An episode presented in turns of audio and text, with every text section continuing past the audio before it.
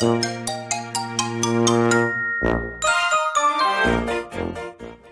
い皆さんこんにちは。こんばんは。We are テーマパーカーのパーソナリティを務めています。テーマパーカーのハムイです。このラジオ番組ではテーマパークに関連することを何でも発信する番組となっています。テーマパークが好きな方は番組のフォローもぜひお願いします。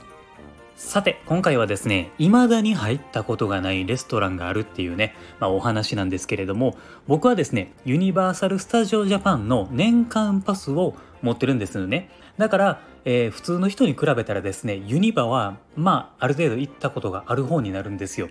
なんですけれども未だに入ったことがないレストランっていうのが2つあるんですよ。まず、えー、1つ目がですねサ道というレストランですね。彩る道と書いてサイドと読むんですけれどもここ入ったことないですよね。毎回ねこのレストランの前は通るんですけれどもうんあのほんまに入ったことがないんですよ。だから想像もできないんですよね。でここの料理っていうのはパーク唯一の和食を提供していてニューヨークエリアにですね、まあ、ちょっと似合わない雰囲気になってるんですよね。でねまだあのこれがねなかなかいいお値段なところなんですよね。えー、例えばねそのお寿司の盛り合わせやったり肉のお膳とか、まあ、そういうメニューがね用意されてるんですけれども、まあ、これよく考えるとですよテーマパークにしては結構豪華な内容のメニューなんですよね。でね、えー、値段もですね2000円から3000円ぐらいやったかな、まあ、こういう値段帯なんであのホテルでね食事するのと一緒ぐらいなのかなっていう感じですよね。テーマパークってねあの洋食だったりファストフードが、まあ、やっぱり多いじゃないですか。なので食事に気をつけてる人っていうのは、まあ、こういう場所がねあるとありがたいところになるかもしれないですよね。例えばあのおじいちゃんとかねおばあちゃんなんかと一緒に行く時なんかでも和食があると助かりますよね。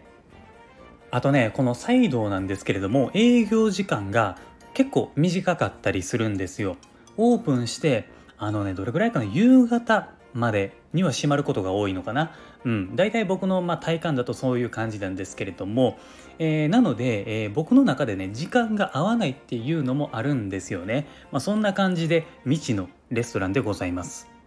あともう一つね行ってないレストランがあるんですけれどもザ・ドラゴンズ・パールっていう、えー、中華のレストランなんですよバックドラフトのアトラクションを少し進んだところにあるんですけれどもここもねあのほんまに入ったことがないんですよね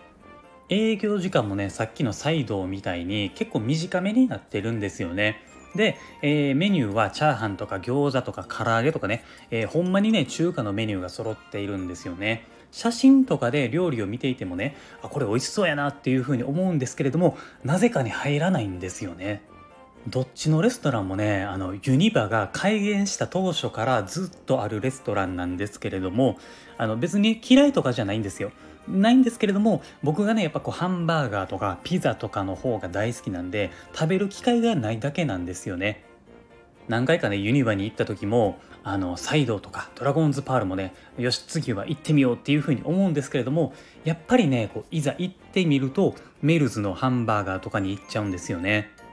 やっぱりねこうパーク内を歩き回るとやっぱりお腹減るじゃないですか。だからがっつり行きたくなるのでついついそっちに行ってしまうんですよね。あとはねあの期間限定のフードだったりコラボのメニューとかがあるのでやっぱりそっちに行ってしまうのでなかなか機会がなかったりするんですよね。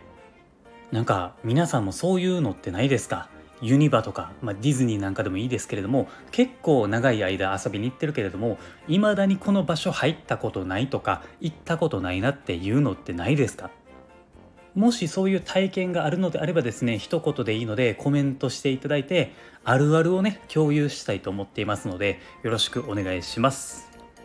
果たしてまあ今後ですねいつになったらこの2つのレストランに行くんやっていうね感じですけれどもね。えー、サイドそしてドラゴンズパールですね。あとはねこの2つのレストランでこのメニューおすすめですよっていうのがあったら教えてください。というわけで今回は以上になります。今後もこの番組ではですねテーマパークに関連することはどんどん発信していきます。テーマパークが好きな人のことをですねテーマパーカーというふうに言います。僕はですね全国のテーマパーカーたちとつながりたいと思っていますのでもしよかったらフォローしていただいて一緒にテーマパーカーという言葉を広めていきましょう。あと僕はですね Twitter もやっていますのでこちらをフォローしていただくと配信を聞き逃し防止になったり気軽にお話できたりもできますのでぜひこちらもフォローをお願いします。概要欄のところに URL を貼ってますのでこちらから遊びに来てください。ではありがとうございました。また次回の放送でお会いしましょう。Have a good day